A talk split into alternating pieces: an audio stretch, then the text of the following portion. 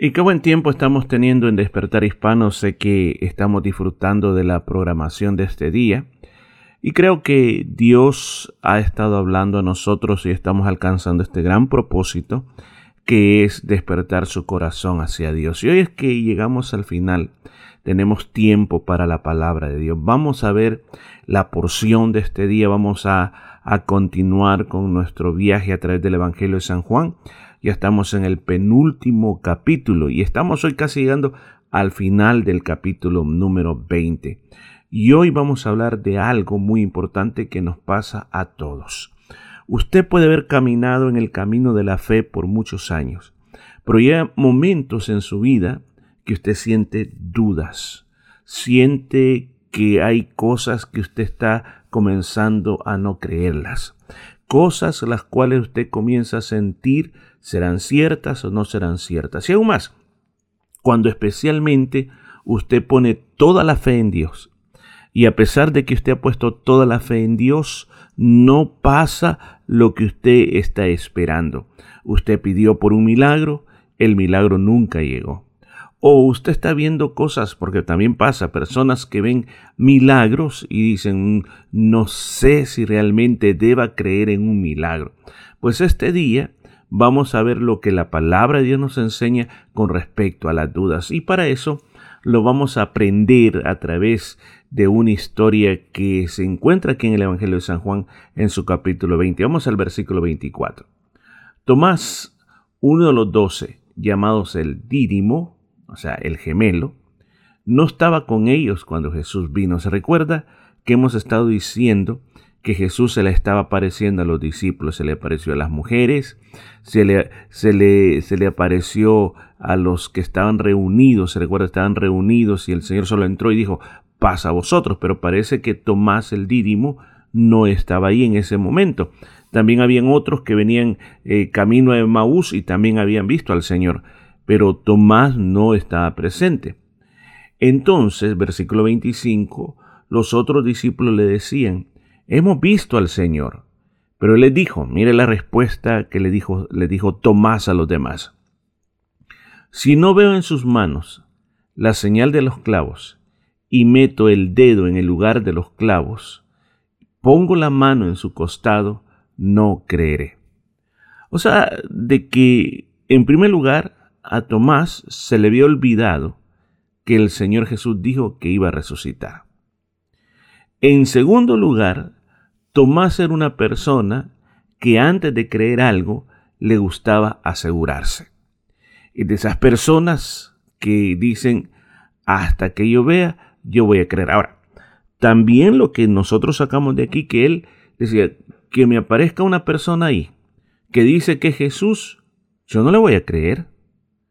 Para ver si es Jesús, tiene que tener las heridas de los clavos en sus manos y yo tengo que ver si, si es que esa persona no se las ha pintado o, son ficticias. Yo tengo que meter en esos agujeros, en esos agujeros que han dejado los clavos, yo tengo que meter mis dedos. Y además también en su costado, ahí donde esa lanza perforó su costado, yo voy a meter mi mano. Si yo veo y confirmo, tocando y viendo, entonces yo voy a creer. Yo no sé hasta este momento que usted puede llegar a pensar de Tomás. Mientras todos los demás estaban alegres, habían adorado al Señor, estaban con un éxtasis tan hermoso saber que el Señor había resucitado. Aquí tenemos un discípulo, a un discípulo que estaba dudando, dudando, se le había olvidado que el Señor iba a resucitar y dudaba, dudaba si alguna persona aparecería, aparecería que si realmente era el Señor. ¿Cuánto tiempo pasó? Imagínense, dice aquí, versículo 26, ocho días después. ¿Cómo habrán sido esos ocho días? ¿Qué habrá pasado en esos ocho días? Las mismas pláticas, los discípulos emocionados hablando de que el maestro está resucitado. Y me imagino Tomás diciendo, bueno, y si ha resucitado, ¿dónde está? Muéstrenmelo. ¿A dónde está? Quiero verlo. Ya dije, quiero tocarlo. ¿Dónde está? ¿Por qué no ha aparecido? Dos días, tres días, y los discípulos quizás diciendo, Señor, ven, te invocamos, por favor, mira, este incrédulo que está aquí, que ya, nos tiene hasta la cabeza de tanto, tanta duda que pone, tantos peros que pone. Fíjese que uno muchas veces puede tener mucha fe, pero si se rodea de personas incrédulas, uno comienza a perder la fe. Claro, eran 10 contra uno, o sea, recuerde que Judas ya no estaba. Y, en ese momento, lo, el único, yo creo que Tomás lo que hacía es rebatir a los discípulos. Pero mira lo que pasó. Estaban otra vez dentro, o sea, en la casa, dijimos que se cree que era la casa de María, la madre Juan Marcos, y Tomás esta vez estaba con ellos. Estando las puertas cerradas, Jesús vino y se puso en medio de ellos y les dijo, paz a ustedes, shalom. Es el saludo de Jesús, shalom. Y de repente Tomás mira y, se queda pensando, ah, ¿será o no será? Pero Jesús que lo había estado oyendo, porque Él está presente en todos lugares, le dice, versículo 27, Tomás, acerca aquí tu dedo, mira mis manos, extiende aquí tu mano, métela en mi costado, mira que le dice, métela en la herida, métela, métela. Y no seas incrédulo, sino que sé creyente. Me recuerdo haber visto un cuadro de un pintor en esta escena, donde se mira el Señor extendiéndole las manos a Tomás. Y Tomás, con un miedo muy grande en el cuadro, se mira que está tratando de meter la mano en el costado. ¿Se imagina qué momento, ese momento para Tomás? Ese momento que el Señor le está diciendo, aquí vengo para aclarar todas tus dudas, para aclarar todas tus incredulidades, para arrancarte de ti esa falta de fe, para arrancarte el velo si tantas veces te dije que yo iba a resucitar y no has creído, se te olvidó, aquí estoy. Y lo más importante, le dice, no seas incrédulo, sino creyente. ¿Realmente qué significa ser creyente? ¿Una secta? ¿Una religión? ¿O un camino? Pues para mí es un camino. Porque aquí se pone por un lado la incredulidad y por el otro lado el creer. Creyente es alguien quien cree por la fe en las palabras de Jesús. Que las palabras de Jesús son realidad, que llegarán a suceder, que van a pasar, que el cielo y la tierra van a pasar, pero que la palabra del Señor jamás va a pasar. Señor confrontó, confrontó a Tomás. Y no solo lo confrontó, sino que lo exhortó. ¿A qué exhortó? A que fuera un creyente. ¿Eres tú un creyente? ¿Crees tú que la palabra de Dios es verdadera? ¿Le crees a Jesús con todo tu corazón? ¿O dudas sobre quién es Jesús y lo que ha dicho en su palabra? El llamado de Él es a creer en Él a creer en sus palabras. ¿Cuál fue la reacción de Tomás? En el versículo 28 dice, Señor mío y Dios mío, le dijo Tomás. En ese momento se rindió. ¿Cuándo se rindió? Cuando le cayeron, escuchen, cuando le cayó de sus ojos ese manto de la incredulidad. Él pudo ver y ahí se postró delante del Señor. Mire, hay tantas personas que pueden escuchar muchas predicaciones, pueden escuchar muchos mensajes y no, no, no quieren. Y van a ocupar cualquier argumento, cualquier argumento que exista para no admitir que necesitan a Jesús. Pero cuando el Señor abre los ojos, cuando el Espíritu Santo abre los ojos, la persona no le queda nada más que rendirse delante de Dios. A veces nosotros queremos convertir a las personas por las fuerzas, pero nadie se acerca a Jesucristo a la fuerza. Es solamente el poder del Espíritu Santo que le da la convicción a la persona que es un pecador y que necesita un Salvador. ¿Y qué podemos hacer cuando alguien no quiere? Orar, orar y orar, para que por el Espíritu Santo esas almas se rindan completamente delante del Señor.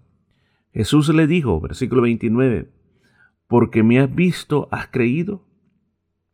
Dichosos los que no vieron y sin embargo creyeron. Mire qué precioso lo que el Señor les dijo. O sea, le dijo, Tomás, hasta que me vistes, creíste. hasta que me vistes, Tomás. Te hubiera sido mejor, Tomás, haber creído sin haberme visto. Porque aquellas personas que no vieron y creyeron son bienaventurados. La palabra dichoso, bienaventurado, simplemente significa más allá, más allá del gozo normal. Muchas veces hemos explicado en este programa que para un judío no existía aquello, estoy triplemente feliz, no. Tú estás feliz o estás gozoso, esa es la normalidad. Pero cuando tú estás más allá de tu gozo, o sea, estar dos veces gozosos, es algo que va más allá de la normalidad y eso solo Dios lo puede producir y por eso se le llamaba bienaventurado. Es la palabra más exacta en español, como dice, doble, dichoso al doble, teniendo el gozo tuyo más el gozo de Dios en ti. Entonces eso va a existir cuando una persona cree sin haber visto. Fíjese que esa es la fe. La fe es exactamente eso. Bien lo dijo el escritor del libro de Hebreo en su capítulo 11, versículo 1 que el fe, escuchen, fe es creer, escuchen, creer, creer, algo que no, tú no, no, no estás viendo ahora, como que si ya fuera ahora, estar convencido, estar convencido que eso que no es, ya es. Dice a la letra que la fe es la convicción de lo, la fe es la certeza, corrijo, la fe es la certeza de lo que se espera y la convicción de lo que no se ve. Ser creyente es tener ese principio en la vida. Ser una persona bienaventurado, como dijo Jesús, es ser una persona que cree en las promesas de Jesús. Hoy usted esta mañana o esta tarde usted tiene una decisión, hacerse una autoevaluación en tu vida. ¿Qué tipo de persona eres? ¿Es un incrédulo o creyente? Una persona que duda o una persona que cree. Donde tú estés marcará el estilo de vida que tienes. Te mira, Tomás en este caso, su estilo de vida era simplemente dudar de todo. Alguien dijo, sí, es bueno dudar, es cierto, es bueno dudar, pero depende de qué manera y en qué aspectos. Pero el problema con la duda es que nos vuelve unas personas muy duras, que aunque veamos después las maravillas de Dios, nos va a costar creer, nos va a costar creer en lo que Dios está haciendo. Por eso, al analizar esta porción de este día, yo quiero darte unos pasos importantes para que aprendamos algo de la lección de este día.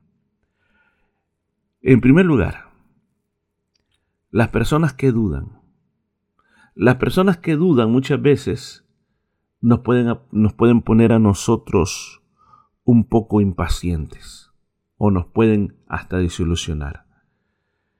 Pero Judas, el hermano del Señor, en su versículo 22, ya que solo es un solo capítulo, dice, tengan misericordia de algunos que dudan. Es muy fácil juzgar, condenar, despreciar a los que dudan como que si fueran cristianos de segunda categoría. Pero tener compasión de los que dudan es estar ahí por ellos y para ellos, confortándoles, edificándoles.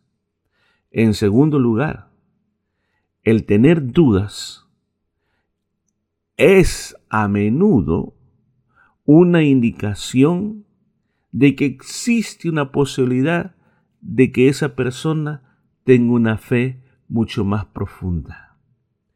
Nosotros podemos recibir nuestra fe a través de nuestros padres, pero fe es fe hasta que se pone a prueba a través de las situaciones difíciles como las tentaciones y el sufrimiento.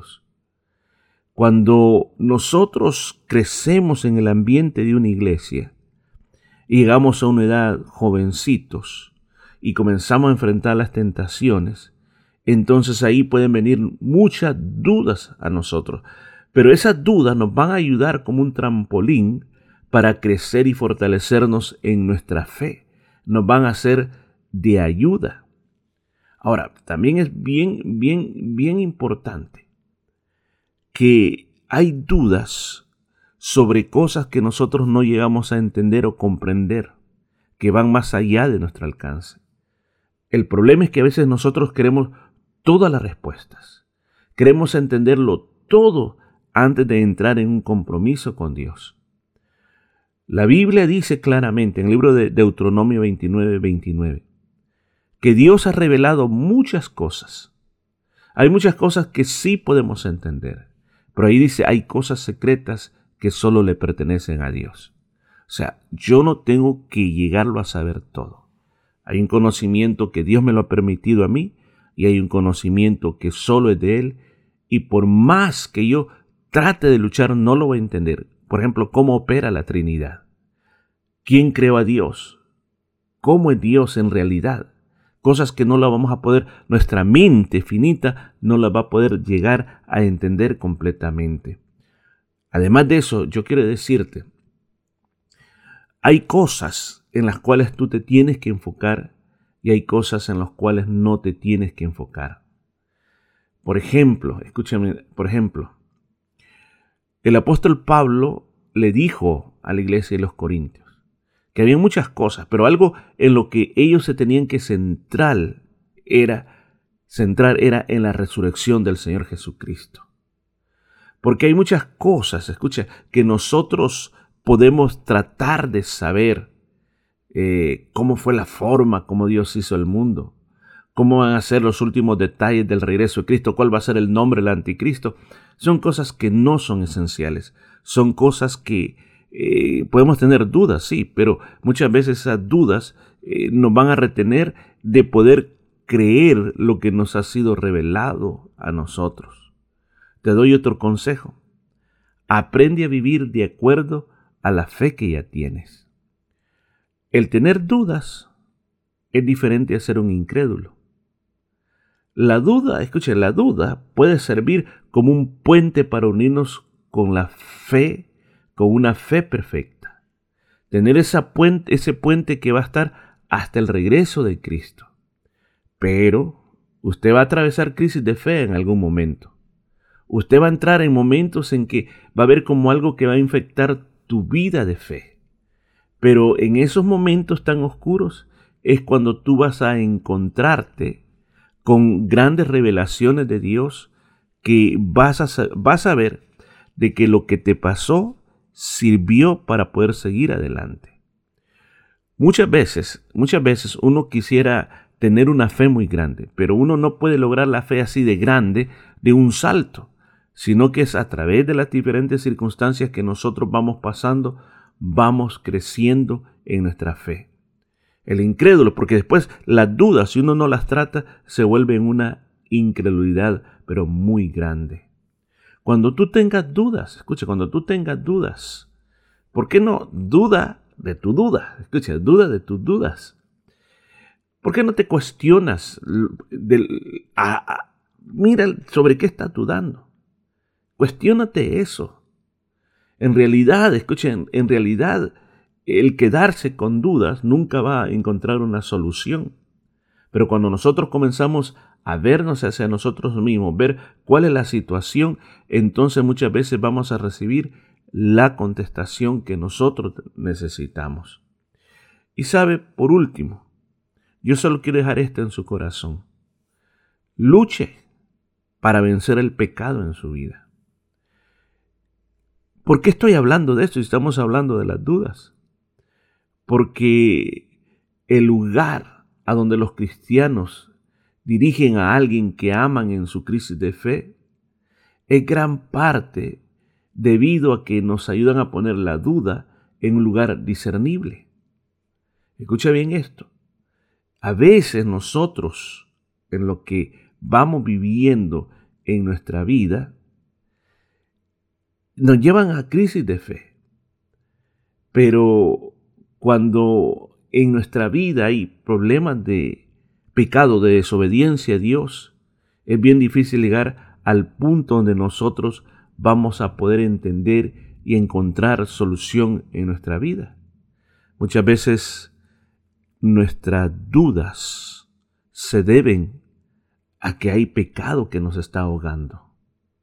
Pero cuando yo reconozco que el pecado personal me está absorbiendo la vitalidad de fe que yo tengo, cuando yo me doy cuenta de eso, cuando me, doy cuenta que la desobediencia a Dios va a causar un daño a mi fe, yo tengo que hacer algo al respecto. La verdad que todos hemos pecado y todos somos pecadores y necesitamos un Salvador.